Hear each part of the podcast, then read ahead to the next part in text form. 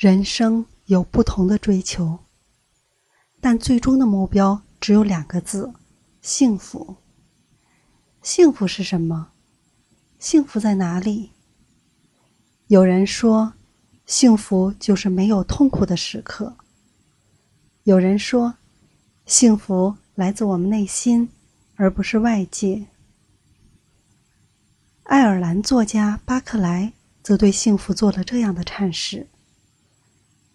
幸福的生活有三个不可缺少的因素：一是有希望，二是有事做，三是能爱人。有希望。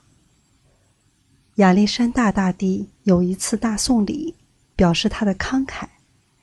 他给了甲一大笔钱，给了乙一个省份，给了丙一个高官。他的朋友听到这件事后，对他说：“你要是一直这样下去，会一贫如洗。”亚历山大回答说：“我哪里会一贫如洗？我为自己留下的是一份最伟大的礼物，我所留下的是我的希望。一个人要是只生活在回忆中，失去了希望，他的生命。”便已经开始终结。回忆不能鼓舞我们有力的生活下去，回忆只能让我们逃避，好像囚犯逃出监狱。有事做。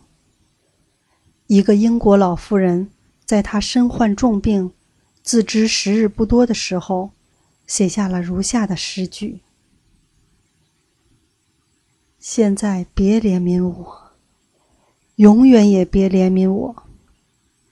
我将不再工作，永永远远不再工作。